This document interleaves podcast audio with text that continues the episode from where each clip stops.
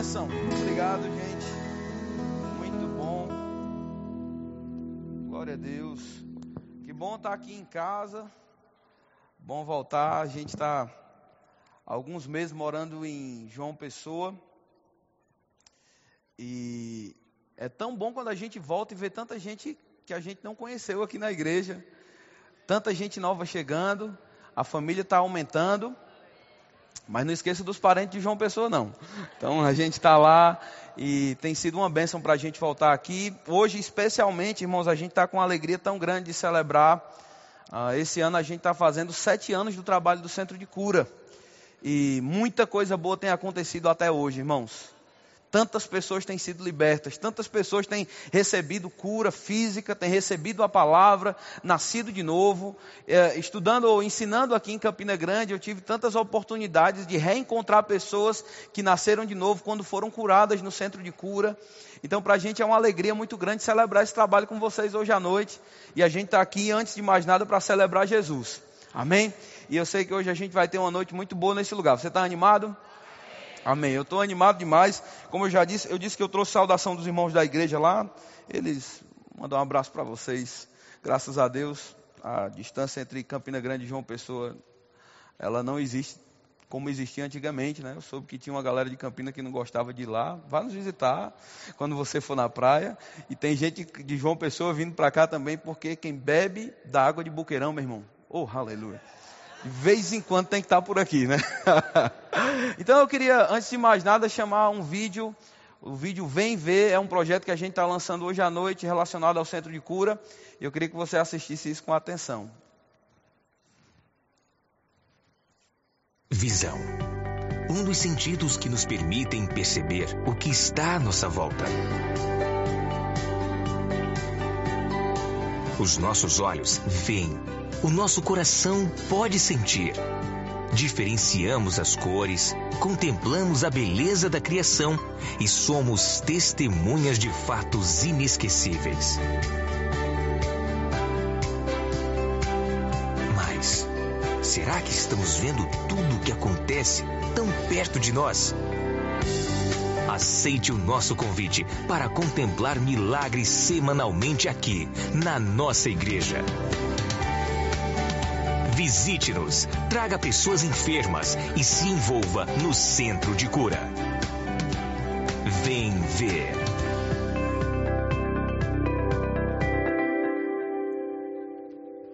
Glória a Deus. Então, irmãos, a gente está nesse trabalho, como eu falei, sete anos. A gente hoje tem 43 centros de cura instalados nas igrejas Verbo da Vida, tanto do Brasil como fora do Brasil.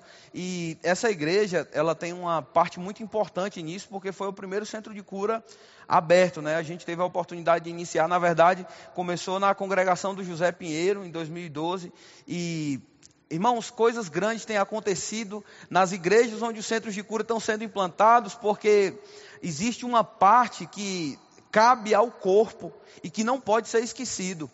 Às vezes, porque nós temos tantas, uh, tantos chamados e tantas pessoas dentro da igreja, a gente acaba qualificando um determinado serviço como responsabilidade de uma frente específica. Às vezes a gente pensa, não, louvor e adoração é responsabilidade do Ministério de Música. Às vezes a gente tem o costume de atribuir a outras pessoas esse tipo de responsabilidade, mas eu quero lembrar você hoje à noite de um texto que você conhece bem, que a gente vai ler aqui algumas vezes. João, no capítulo 14, no versículo 12, quando Jesus disse: Aquele que crê em mim fará as obras que eu faço e vai fazer outras maiores, porque eu estou indo para junto do Pai. Irmãos, quem crê em Jesus tem responsabilidade de fazer as obras que ele fez. Isso inclui você, isso inclui a mim. Talvez você está aqui hoje à noite pensando, não, pastor, eu fui chamado para uma outra área da igreja. Meu irmão, você tem mais a ver com o chamado de cura e de salvar pessoas e de ajudar pessoas do que talvez esteja na sua consciência nesse momento. Mas Deus está querendo nos despertar mesmo. Amém, irmãos? O centro de cura funciona numa sala aqui do lado e que hoje à noite vai estar aberto para visitação sempre é cheiroso, mas está mais cheiroso ainda para lhe receber, está bem organizadozinho. Mas eu quero que você lembre, meu querido, que curar os enfermos e ajudar pessoas com a mensagem que nós recebemos é responsabilidade de todo aquele que crê em Jesus. Se eu creio nele, a Bíblia diz, eu devo andar como ele andou. Como Jesus andou, irmãos? Jesus andou pronto no coração para ajudar pessoas. E a gente estava sentado e eu lembrando do pastor Bud, irmãos. O pastor Bud ele era tão animado com as coisas que aconteciam no centro de cura e com a oportunidade que ele tinha de falar com pessoas que ele nunca tinha visto antes, mas que chegavam lá com necessidades diferentes. E eu não sei você, eu tenho muita gratidão por ter a, a tido a oportunidade de ouvi-lo, ter a oportunidade de ver os frutos do ministério dele. Irmãos, a gente precisa recordar daquele, daquelas palavras que nos tornaram aquilo que nós somos hoje. Você está comigo, irmãos? A gente precisa, o nosso apóstolo Guto sempre fala sobre gratidão e como a gratidão ela nos protege, ela preserva a nossa vida. E eu posso te dizer que a gratidão ela tem também algo bem interessante. A gratidão ela torna para o presente algo que às vezes aconteceu no passado, algo que às vezes parece até um pouco distante da gente. Mas quando a gente começa a lembrar e começa a ser grato por aquilo, a gente traz essas bênçãos para a nossa realidade de novo. É como se voltasse para o presente mesmo. E a gente precisa ser grato por pessoas como essa, como o pastor, que nos trouxeram uma palavra, que entregaram sua vida socorrendo pessoas. Tem um texto lá em Apocalipse que fala sobre Uh, uh, um grupo de pessoas que venceu Satanás pelo sangue do Cordeiro, pela palavra do seu testemunho, e diz que esses homens não amaram a própria vida mesmo diante da morte.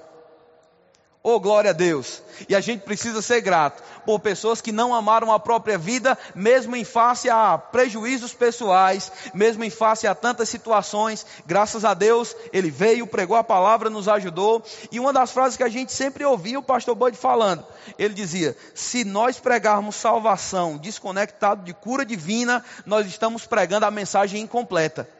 Porque a mesma cruz que nos salvou dos nossos pecados foi a cruz que nos trouxe uma nova realidade, irmãos. Ela não veio mudar um aspecto da nossa vida. A morte e a ressurreição de Jesus não mudam só uma fase na nossa vida, não mudam um jeito, não muda uma prática. A ressurreição, a morte e a ressurreição de Jesus muda toda a nossa vida 360 graus. Ou, não, peraí. 180 graus, ela nos tira de um lugar, de uma rota, e ela nos coloca em uma rota totalmente diferente. E a gente não pode deixar de anunciar cada benefício que a cruz de Jesus veio trazer por nós. Você está comigo, irmãos? O irmão, o pastor Reagan sempre falava isso e eu lembro disso. Ele, ele diz que o exército americano, eles se dividiam entre grupos e um dos grupos era um exército que ia para conquistar e outra parte era um exército que ia para manter a vitória que havia sido conquistada. Jesus, irmãos, ele veio como aquele conquistador, aquele que derrotou o diabo, aquele que derrotou a morte, aquele que estabeleceu um novo reino para nós e nos deu a oportunidade de estar nessa vitória. Mas hoje, como crentes, como igreja de Deus, nós precisamos fazer o nosso trabalho de nos manter firmes na vitória que Jesus veio conquistar por nós. E não deixar, irmãos, que a nossa fé ou que a nossa vida seja limitada por qualquer outro fator que não seja a morte e ressurreição ressurreição de Jesus. Você está comigo, irmãos? Existem muitos fatores querendo trazer para nós incertezas, querendo trazer para nós uma ideia de que nós devemos viver uma vida limitada por qualquer fator que seja. Ah, não tenho condição de fazer isso. Eu não tenho saúde para fazer isso. Os pensamentos e as ideias que o diabo tem lançado sobre esse mundo, irmãos, as pessoas têm medo da, da velhice, porque muitas pessoas têm medo de ficar doente e morrerem doentes. E eu vou te dizer algo que o Senhor ah, ah, tem trazido para o nosso coração nesses dias, irmão. Você que é crente, você que nasceu de novo, e você que crê em Cristo Jesus, na sua morte e na sua ressurreição, você não tem que ter medo da velhice, não, meu irmão. Porque se você crê em Jesus, o poder da ressurreição está operando em você, tanto na sua velhice quanto era na sua juventude, com um acréscimo. Na sua velhice, você vai ter mais experiência. Então o que isso quer dizer? Isso quer dizer que você pode viver uma vida boa, não por causa da saúde que teus pais te legaram através dos cromossomos, através do DNA, mas você pode ter uma boa vida por causa do sacrifício de Jesus. E a nossa vida, irmãos, precisa ser mantida, a nossa imunidade deve ser mantida por causa daquilo que nós falamos. Aquilo que nós falamos, as nossas palavras, são um fator determinante para a nossa saúde, muito mais do que o que você pode ingerir através uma, uma vitamina C, Um, irmão, Jesus, Jesus é melhor do que qualquer vitamina C que você possa achar aí. Eu não estou dizendo que você não vai tomar uma vitamina ou que você não vai comer corretamente, mas eu estou te dizendo que o fato de você viver em saúde divina é por causa da morte e da ressurreição e não por causa da vitamina no comprimido, nem por causa da comida no prato. Nem só de pão vive o homem. Nem só de pão vive o homem, Jesus disse, mas tem um fator, aquilo que sai da boca de Deus. Eu lembro do pastor Bud falando tanto sobre isso. Ele dizia: rapaz, a gente não pode limitar a mensagem, nós temos que pregar Jesus. Oh, glória a Deus. A gente precisa pensar a nossa vida, planejar a nossa vida, irmãos, em cada aspecto, enxergando Jesus e tendo revelação dele. Porque se a gente sai dessa condição, a gente vai viver uma vida simplesmente natural. E nada de errado com isso. Mas tem um texto que eu gosto muito lá em 1 Coríntios 22, 1 Coríntios 1, 22. Ele diz que os judeus pedem sinal e os gregos buscam sabedoria. Mas a nossa pregação, nós pregamos Cristo crucificado. Aleluia, você está aqui hoje à noite. Os gregos querem sabedoria, os judeus pedem sinais. Eu posso te dizer que essa geração dos últimos dias talvez esteja até a, a, aguardando algum tipo de novidade científica. Irmãos, nada contra a ciência. Muito bom a ciência. ciência ajuda, socorre pessoas, deixa a nossa vida mais prática. Você está aqui, irmãos? Mas não é a ciência que determina que tipo de vida nós vamos viver. A nossa mensagem não é uma mensagem científica. A nossa mensagem é escândalo para judeus e loucura para os gregos. A nossa mensagem é Jesus morreu, ressuscitou e nos deu acesso a um novo padrão de vida. E se a gente começa a limitar a nossa vida a fatores científicos, irmãos, pode ser que isso nos leve para muito longe da verdade de Cristo. E eu sei que você está aqui hoje à noite porque você ama Jesus, não é assim? Você aprendeu que fé move montanhas. Ciência, ciência ela pode estudar montanhas, mas ela vai ter dificuldade de mover uma montanha e lançá-la no meio do mar. Oh, glória a Deus. Oh, aleluia. Ele disse: Nós pregamos a Cristo crucificado, escândalo para os judeus, loucura para os gentios. Mas para os que foram chamados, tanto judeus como gregos, pregamos a Cristo, poder de Deus e sabedoria de Deus. Nós cremos em saúde divina, irmãos, porque nós cremos na obra redentora de Jesus, no seu poder para salvar, no seu poder para livrar, no seu poder para operar acima da nossa capacidade humana racional. Houve até um homem, irmãos, que tentou analisar Jesus ou que quis analisar ele cientificamente, assim, tocando, sentindo. E Jesus ajudou esse homem. Amém, irmãos?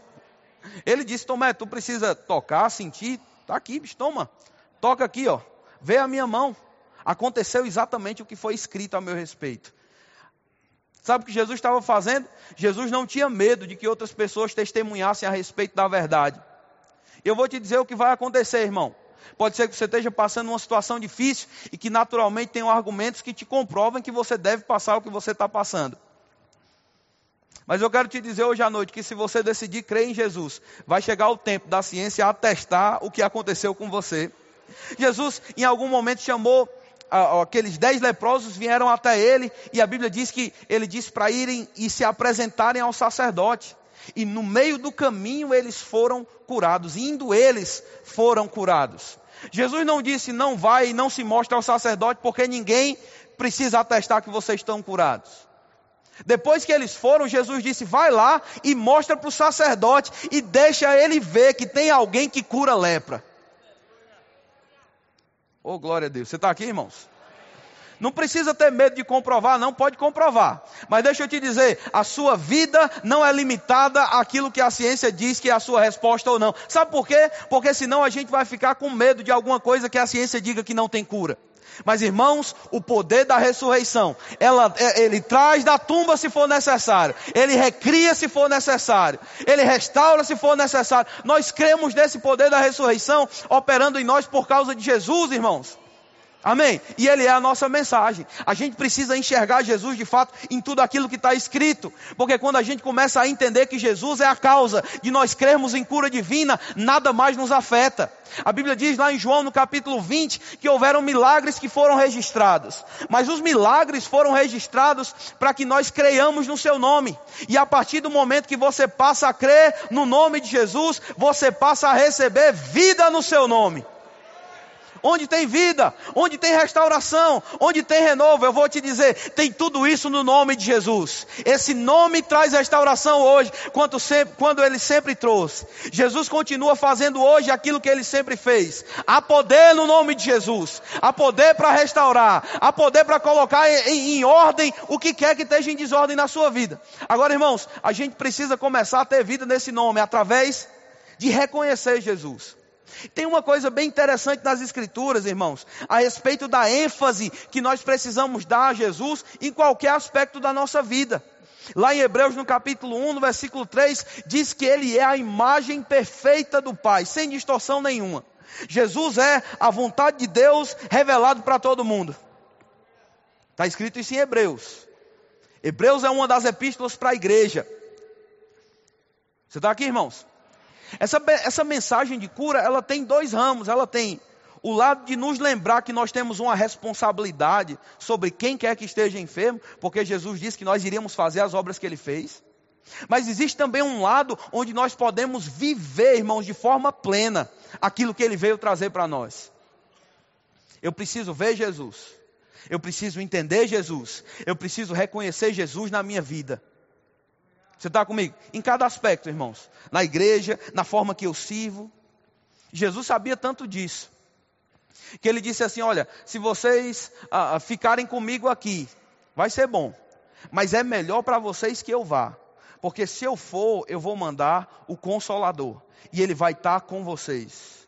Lá em João 14, 12, ele disse: Vocês vão fazer obras maiores, porque eu vou para junto do Pai que Jesus foi fazer junto do Pai. Hebreus, no capítulo 7, fala que ele foi orar por você. Ele está intercedendo a nosso favor. Muito bom. Mas mais do que isso, irmãos, ele disse: se eu for, eu vou mandar o Consolador e ele vai estar com você todos os dias da sua vida. Qual a principal obra do Espírito Santo em nós, irmãos? Oh, aleluia. Qual a principal obra do Espírito Santo hoje? Revelar Jesus. Lá em João, no capítulo 15, no versículo 26, ele diz: Quando vier o consolador que eu enviarei da parte do Pai, o Espírito da verdade que dele procede, é ele que dará testemunho de mim. Essa palavra testemunho é alguém, irmãos, que esteve em um lugar e ouviu e viu alguma coisa e está pronto para testificar do que ele viu e do que ele ouviu. Meu irmão, eu vou te dizer, eu creio que chegou o tempo da gente parar de falar de Jesus como alguém muito distante de nós e nós começarmos a entender, nós vivemos por meio dele. A maior revelação que vai te ajudar, não só a receber cura, irmão, se você precisa de cura hoje à noite, tem poder disponível nesse lugar para você voltar para casa diferente. O poder de Deus está disponível aqui hoje à noite. Talvez você precise receber algo que vai colocar um órgão seu em funcionamento, vai receber hoje à noite, o poder está aqui para isso. Mas, meu irmão, deixa eu te dizer: existe uma consciência de Cristo que não deve nos abandonar. Nós devemos lembrar dele o tempo todo. Porque eu tenho vida, eu tenho vida por causa de Cristo. Porque eu não preciso ter medo de epidemia. É porque Ele é meu Senhor. E onde Ele é Senhor, aí a liberdade. Ele, é, é, eu tenho um dono, irmãos. Eu não sou um terreno baldio. Eu tenho um dono, Ele está em mim. E se Ele está em mim, irmãos, oh glória, Ele veio com o seu poder de ressurreição mesmo para operar restauração no que seja necessário. Agora eu preciso deixar o Espírito Santo me revelar Jesus. Porque Jesus teve que subir? Porque só o Espírito Santo ia conseguir explicar para você, ia te ajudar a aplicar na sua vida a vida de Jesus. Você não precisa de, de um ministro pessoal do seu lado todos os dias, dizendo agora você confessa a palavra, amém? Agora você levanta as mãos e dá graças, amém? Agora, irmão, entrega esse dinheiro, Deus mandou você dar, deixe de ser mão de vaca. Já pensou? Seria bom, né? Personal ministry. E se pudesse gravar com a voz de maneco, aí ia funcionar ainda mais, né? É agora. Você ia entregar rápido demais. Irmãos, tem um ser divino vivendo dentro de você para te ajudar a revelar Jesus para você. A Bíblia fala até lá em Apocalipse 19, 10, irmãos, que a, o espírito da profecia é o testemunho de Jesus. Até as profecias elas vão ser faladas para revelar o que Jesus está fazendo, ou o que você é nele, ou o que ele fez por você. Eu sei que sempre vai ter uma relação com Jesus. Você está comigo? E quando a gente começa a entender isso, irmãos, a gente deixa de querer viver uma vida num padrão inferior, acostumado com alguma coisa, acostumado com uma mazela. Não, Jesus vive em você. Deixa essa mensagem te deixar, irmãos, tão tão consciente de Jesus. Eu gosto de falar isso, eu não sei se eu já expliquei isso para vocês, mas tem uma palavra no Ceará é bom aprender grego, mas tem umas palavras do Ceará que ajudam muito a gente a entender algumas coisas da Bíblia. E eu lembro quando você vai falar com uma criança e você promete alguma coisa para ela, aí você diz: Olha, amanhã eu vou te levar para a praia. Se for um cearense legítimo, original mesmo, ele não vai dormir, não. Ele vai ficar lá esperando, com os olhos abertos. Já chegou amanhã? Não, ainda não vai dormir, rapaz. E aí, para a gente definir o estado dessa criança, a gente diz que ele está impressionado. Não dormiu por quê? Porque está impressionado. Meu irmão, chegou a hora da gente começar a ficar impressionado com Jesus. Começar a entender, rapaz, eu preciso viver, é uma nova vida. Não é a mesma vida que eu vivi antes, não. É uma vida completamente diferente. Você está comigo? Por quê? Ele está em mim. Jesus disse lá no ah, ah, versículo 12: Em verdade vos digo que aquele que crê em mim fará as obras que eu faço e outras maiores, porque eu vou para junto do Pai. Versículo 11 ele disse: Crede que eu estou no Pai e crede que o Pai está em mim, ao menos por causa das mesmas obras. Eu faço as obras do Pai. Por quê? Ele está em mim. Vocês farão as mesmas obras. Por quê? O Espírito Santo está dentro de você para te revelar Jesus. O que Jesus quer fazer em cada momento. Você está comigo, irmãos? O que ele fez? Ele pregou, irmãos, ele pregou em todo lugar e ele socorreu pessoas. Atos 10, 38 diz que, como Deus ungiu Jesus de Nazaré com o Espírito Santo e com poder, o qual andou por toda parte fazendo o bem. E a expressão grega para fazer o bem é alguém que recebeu um benefício tão grande, está tão enriquecido que pode sair dando para outras pessoas. Ele fez o bem porque ele era um benfeitor. Oh, glória a Deus!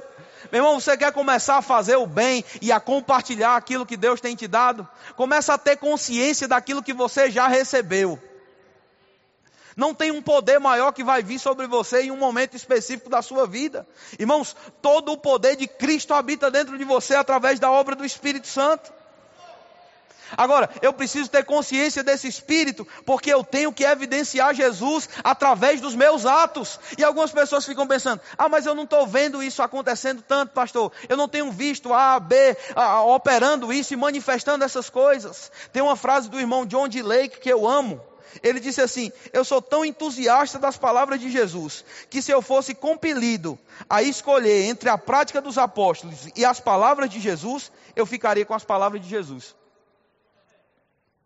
Você entendeu? Se alguém tivesse que dizer para mim assim, olha, você pode escolher que vida você, você vai viver. É a vida que os apóstolos viveram ou é a vida que Jesus disse que você podia viver nas suas palavras? Eita, eu ficaria com um testemunho de Jesus. Ah, não, mas ninguém está vendo. E daí Jesus é verdadeiro e seja mentiroso todo mundo que fale contra o testemunho de Jesus. Eu estava falando com um amigo esses dias e ele disse: Rafa, sobre cura, porque é interessante, a gente vê, irmãos, tem tantas coisas maravilhosas no Novo Testamento que Paulo escreveu. Paulo escreveu quase um texto do Novo Testamento. E ele disse: a gente não encontra tantas passagens assim de Paulo ensinando sobre cura divina. Você vai encontrar nos evangelhos vários relatos de cura de Jesus, você vai encontrar várias promessas nos evangelhos, você vai encontrar tanta coisa boa em Atos, mas ele disse: Eu não encontrei Paulo explicando ou ensinando especificamente sobre cura. E aí eu comecei a estudar um pouquinho sobre a vida de Paulo, irmãos, e eu fiz um apanhado rápido, eu queria compartilhar com você antes da gente orar, no caso de alguém estar enfermo aqui hoje à noite. Meu irmão, o poder de Jesus está aqui para curar, porque Jesus está aqui para curar. Ele continua se movendo onde a palavra é ministrada. Esses dias a gente tem tido tantos, tantos testemunhos de pessoas curadas quando elas começam a ouvir a palavra, irmãos. Está sendo tão maravilhoso testemunhar isso. Talvez você hoje à noite chegou doente, meu irmão. Saiba que você já está ouvindo uma palavra que cura, porque essa é a palavra de Jesus. Amém? Ele diz que se você inclinasse os ouvidos e atentasse com os seus olhos e deixasse o seu coração aberto para entesourar a palavra, é vida para quem acha e saúde para o corpo. Você está bebendo saúde agora mesmo. Agora deixa que isso saia pela sua boca, um amém, um eu creio, ou na sua casa uma não, irmãos, estou falando agora não, estou dizendo que seja uma confissão na sua boca, porque eu vou repetir, a sua imunidade vai atender às suas palavras. Então tenha cuidado na hora de falar incredulidade, irmãos. Na verdade tenha tanto cuidado que não fale. Lembra de Simeão quando o anjo chegou para ele esses dias, irmãos, está tão forte para mim. O anjo chegou e disse: Você vai ser pai de João Batista. O menino vai ser tão maravilhoso, ele vai preparar o caminho do Senhor. E aí ele disse: Como assim, se eu já sou velho? Aí o anjo disse: Vamos fazer o seguinte, vai ficar mudinho agora, para não atrapalhar Deus. Fala, vai ficar calado até o menino nascer, que é para tu não atrapalhar nada. Irmão, sabe que tem a, a, boca de alguns crentes talvez esteja impedindo eles de receber cura. Porque Deus começa a operar, o poder da ressurreição está se manifestando, e aí ele começa a dizer: Vixe, eu acho que não, não sei não. Amém, irmãos? Cuidado com as palavras, porque as palavras podem provocar cura, assim como as palavras podem fechar a operação do poder que está operando no seu corpo. Jesus disse sobre a mulher Fenícia: Minha filha, por causa destas palavras, vai porque o teu servo está curado. Você já parou para pensar, se Jesus chegasse para você hoje à noite e dissesse assim: Ei, se você disser as palavras certas hoje à noite, a restauração que você está crendo vai se manifestar sobre a sua vida. Pode ser uma restauração espiritual, talvez você esteja se sentindo não muito bem e Jesus quer te colocar em uma posição de vida hoje à noite. Pode ser uma restauração física, pode ser uma operação dele na sua casa, na sua família. Meu irmão, tenha cuidado para que as palavras certas saiam da sua boca. Palavras que vão deixar Deus agir e não impedi-lo de fazer o que ele queria fazer. Você está comigo? Agora pensando sobre Paulo. Irmãos, Paulo, em primeiro lugar, ele era um pregador de cura divina. E alguém vai dizer, não, está puxando sardinha para o lado de cura. Não, irmãos, ele era de verdade. Onde ele chegava, e ele começava a evangelizar, ele tinha que falar sobre cura, porque cura é a mensagem da salvação do Evangelho, irmãos. Você está aqui? Você está feliz com Jesus mesmo? Irmãos, que coisa boa. Eu não posso desvencilhar a cura, tirar ela do Evangelho, porque ela é parte do Evangelho. E Paulo disse: se tem uma coisa que eu não tenho vergonha na minha vida, é do Evangelho, porque ele é o poder de Deus para a salvação. Grego, judeu, pode ser quem for, pode ser qual seja o seu background, pode ser uh, qual seja a sua situação física. Meu irmão, Jesus pode salvar. Se Jesus pode perdoar o pior pecador de Campina Grande, ele pode curar a pessoa que esteja mais enferma também, porque essa é parte da mensagem do Evangelho. Ah, pastor, e se não aconteceu na minha vida como eu queria? Eu não vou deixar de pregar o Evangelho por causa de alguma coisa que me aconteceu. Paulo foi apedrejado e no dia seguinte estava dizendo: como é que eu vou ficar calado? Foi para isso que eu nasci. Ai de mim se eu não pregar a mensagem. Ai de mim se eu deixar de anunciar Jesus. Você está comigo? Ai de mim se eu esquecer a razão pela qual eu ainda estou na terra, irmãos. Você está na terra para ser um alto-falante da mensagem de Jesus. Agora, a gente não pode viver alheio disso. Paulo vivia dessa forma. A gente pode passar por algumas escrituras aqui bem rápido.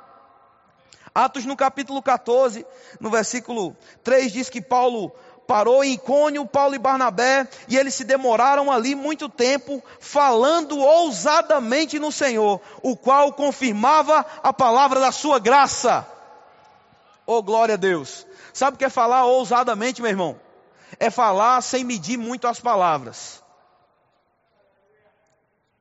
Não no sentido de não ser coerente com a doutrina, mas no sentido de não respeitar Satanás no sentido de não ficar intimidado por causa das coisas que aconteceram, de não ficar intimidado por causa das coisas que você não entende. Meu irmão, independente de qual seja a sua dúvida hoje à noite, deixa eu te dizer uma verdade que vai te ajudar. Deus é bom e nunca vai mudar, e sobre isso você pode lançar a sua fé. Amém, irmãos? Não tem revelação que alguém traga que vá conseguir mudar o fato de Deus ser bom. Que vai conseguir mudar o fato de Deus continuar tendo autoridade para resolver problemas quando nós damos para Ele esse espaço. Aí Paulo começou a pregar lá, demorou muito, falou ousadamente no Senhor, o qual confirmava a palavra da sua graça. Marcos 16 diz: imporão as mãos sobre os enfermos e eles ficarão curados. Esses dias eu estava dando aula na escola de ministros e eu sempre lembro disso. Um irmão que chegou aqui para mim, foi aqui não, foi em algum lugar. E ele disse assim: esse negócio de imposição de mãos, só entre nós aqui, funciona mesmo? Eu disse, irmão, se tu estivesse praticando, tu não estava me perguntando isso, viu? Certeza. Porque, meu irmão, quando você impõe as mãos crendo em Jesus e você quer manifestar Jesus para as pessoas, deixa eu te dizer, Sabe que a maior parte dos relatos que a gente encontra de curas instantâneas no Novo Testamento é quando pessoas começam a testemunhar de Jesus para quem não conhece? Porque as curas instantâneas são, na maioria das vezes, os sinais. E essa palavra semeiam ou semeion, ou alguma coisa assim, porque eu estou um pouco enferrujado no grego, estava até vendo o irmão Rick Renner pregando aqui e esqueci bastante. É uma brincadeira, você não entendeu, mas tá bom.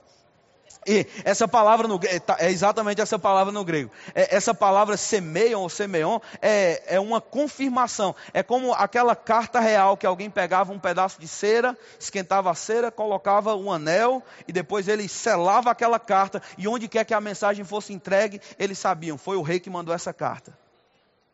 Meu irmão, o poder de Deus continua selando a mensagem.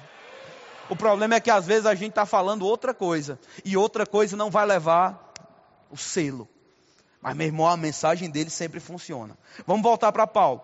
Capítulo 14, no versículo 8. Diz que em Listra estava assentado homem aleijado, paralítico desde o seu nascimento, o qual jamais pudera andar.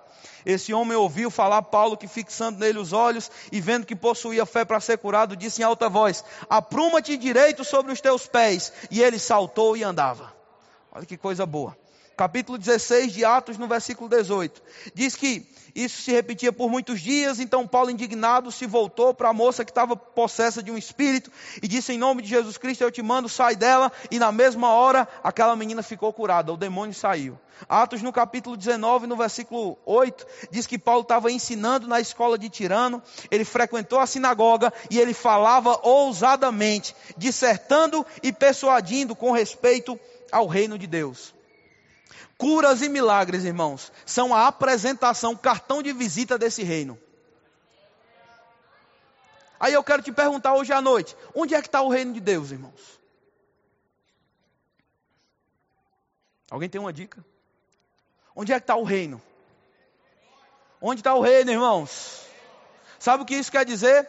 Começa em você. Algo que é preparado, algo que está exclusivo, irmãos, para a próxima dispensação. Mas em você a amostra grátis já começa a aparecer. Você começa a receber no seu corpo a influência do reino que há de se manifestar. Um dia vai ser visto com poder e muito, muita glória, mas hoje pode ser visto através das suas mãos, que ainda que pareçam como a mão de qualquer pessoa dessa cidade, é diferente porque carrega o poder da ressurreição.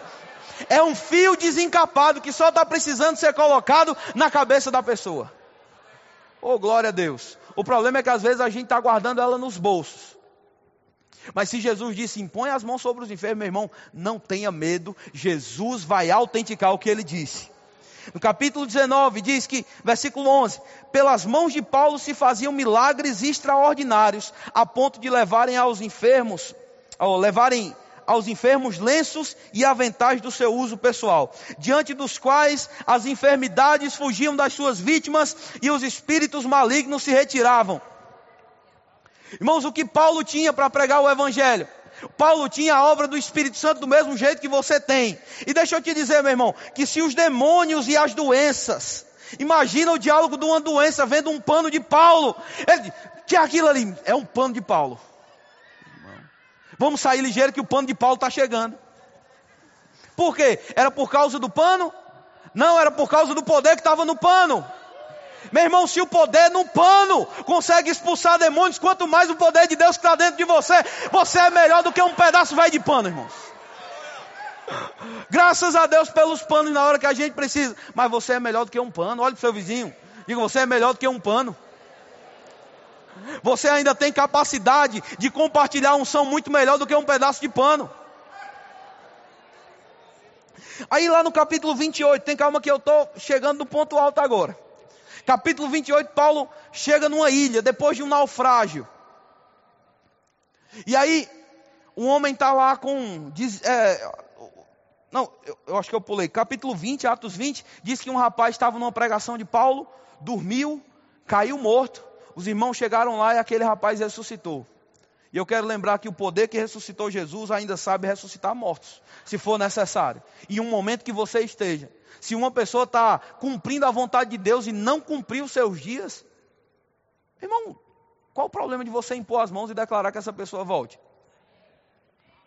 O problema é que às vezes a gente está cauteloso demais. E a minha oração é que você comece a destravar esses freios.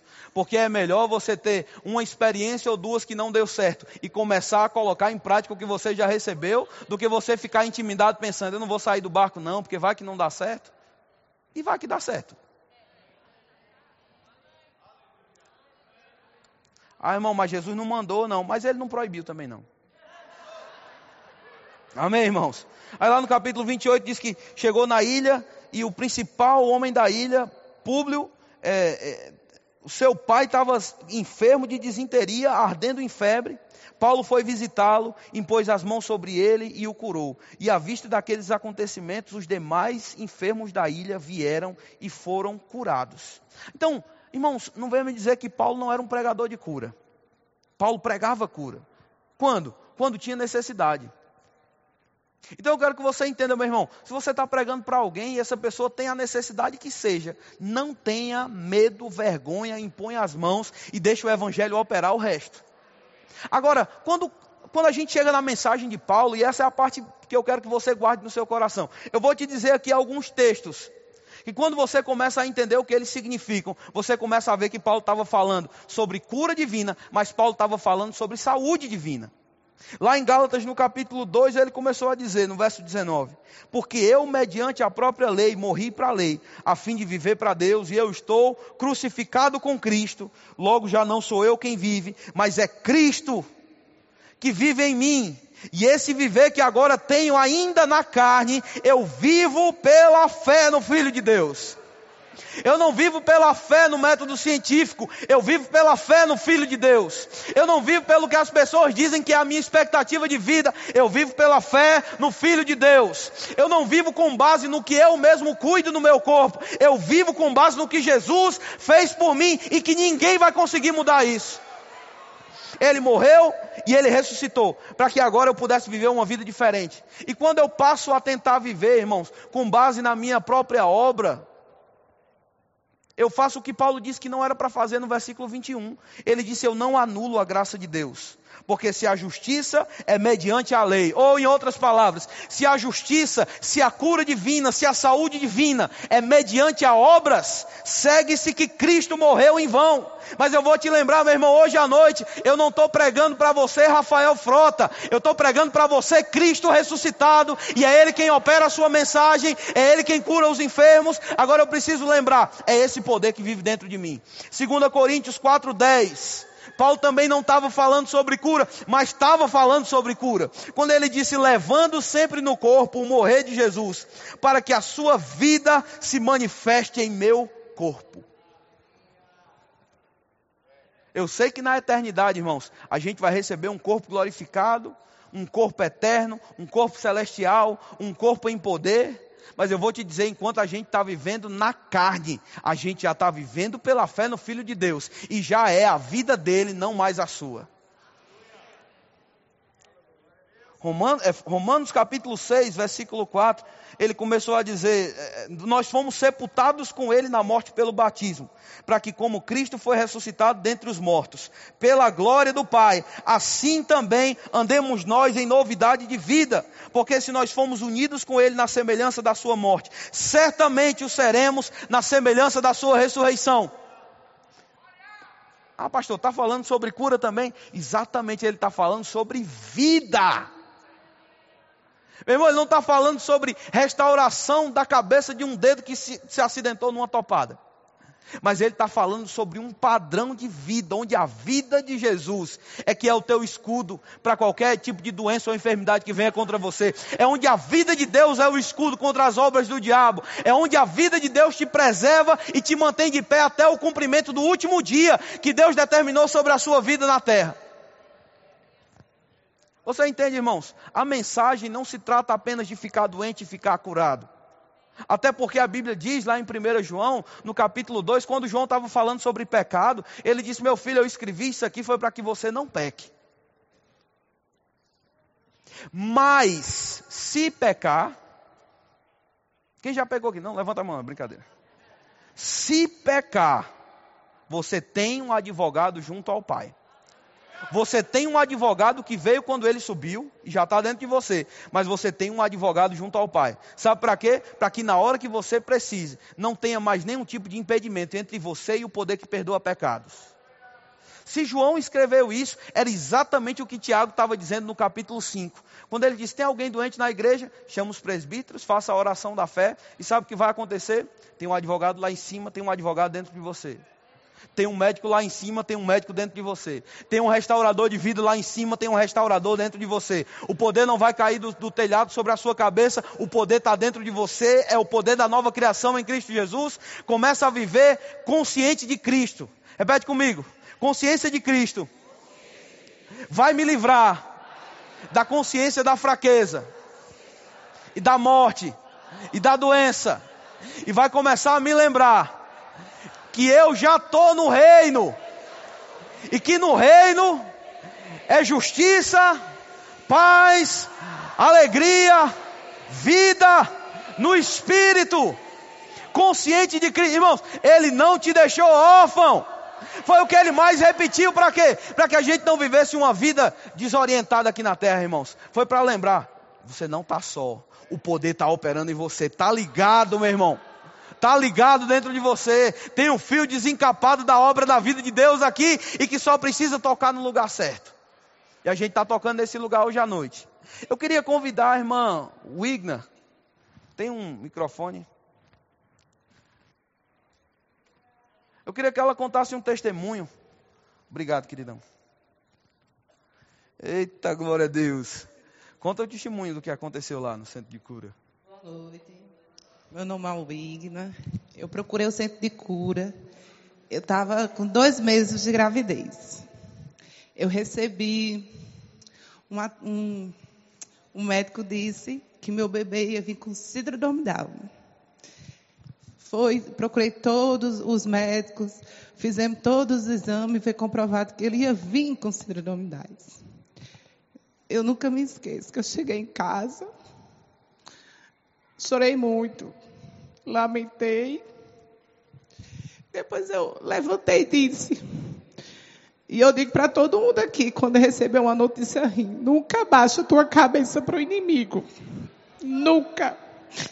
Porque ele não quer ver a alegria da gente. Vim, contei o que estava acontecendo com nossa família e recebi a minha cura. E eu disse, eu vou renegar, eu renego, eu não quero isso para minha vida, para minha família. Meu filho é perfeito. Ainda havia muita gente dizer isso, que ele não era, e eu disse, ele é perfeito. Aí quando fiz três meses, o inimigo, ele veio para mudar minha família. Veio a alegria da minha família. Quando eu dei três meses, o inimigo ainda não deixou a gente quieta. Fez, eu tive que fazer uma cirurgia de urgência com ele na minha barriga de apendicite. E escutar aquilo assim, o médico falando para minha família, para meu marido, foi o que mais doeu, porque meu sonho era ser mãe de novo. E eu tentei dois anos e nada, e nada, mas Deus provou que ele vinha.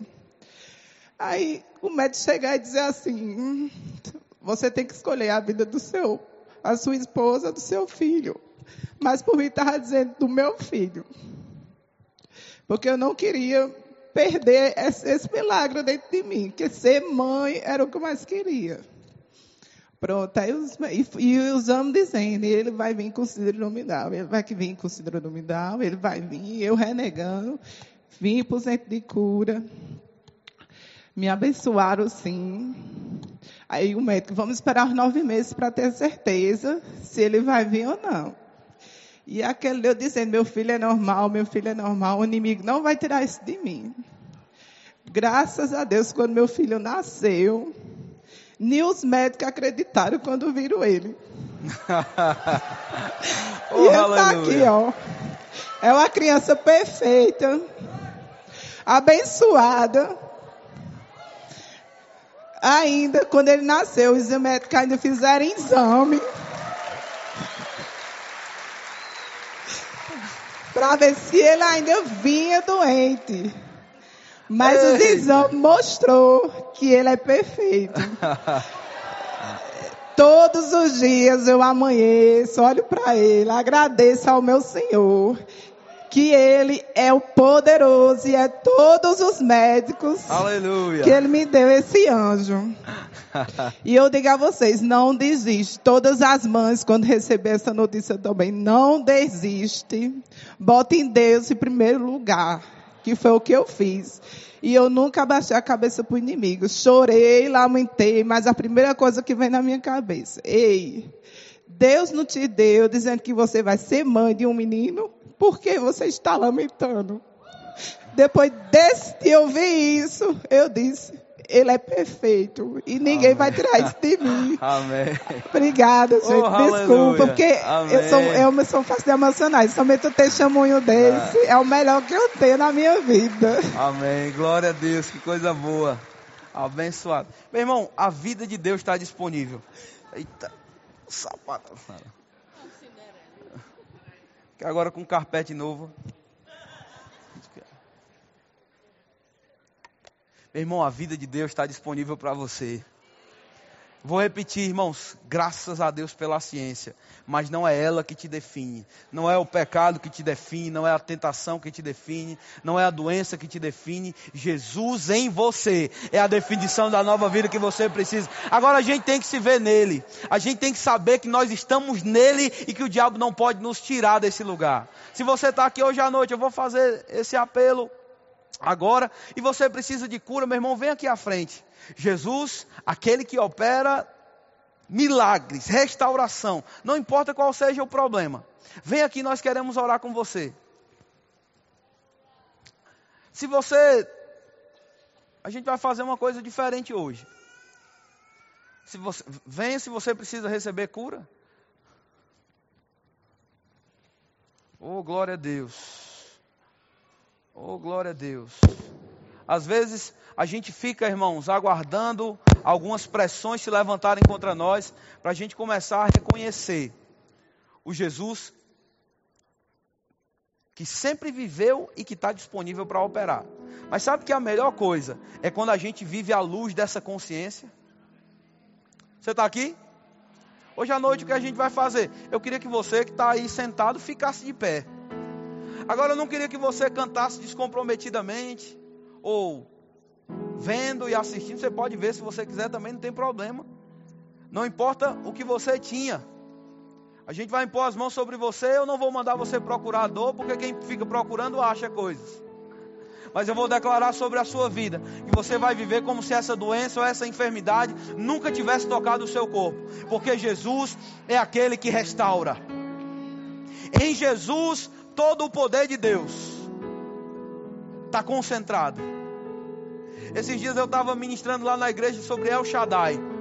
El Shaddai significa muitas coisas, mas tem uma definição de El Shaddai que eu amo. Ele é o Deus que avassala. Você não entendeu isso não? Ele não vai tirar o inimigo, ele não vai quebrar, remover o problema. Ele vai avassalar o problema. E como é o Shaddai, ele tem poder para trazer restauração sobre você. Então levante suas mãos, a gente vai impor as mãos. Uma fila está um pouco grande, talvez rápido. Mas eu queria que você que está na cadeira, irmãos, levantar suas mãos e você simplesmente começasse a reconhecer Jesus hoje à noite.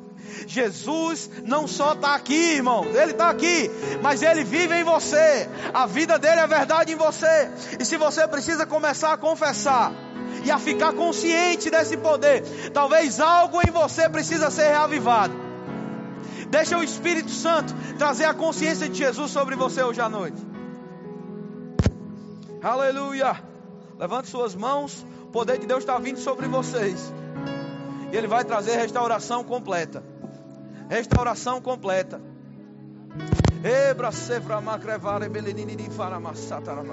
Oh, aleluia. Obrigado, Jesus. Jesus. Jesus. Jesus. Restauração completa em nome de Jesus livre para servir o livre para servir o doença nunca mais por causa da vida de Deus recebe restauração. Em nome de Jesus. Em nome de Jesus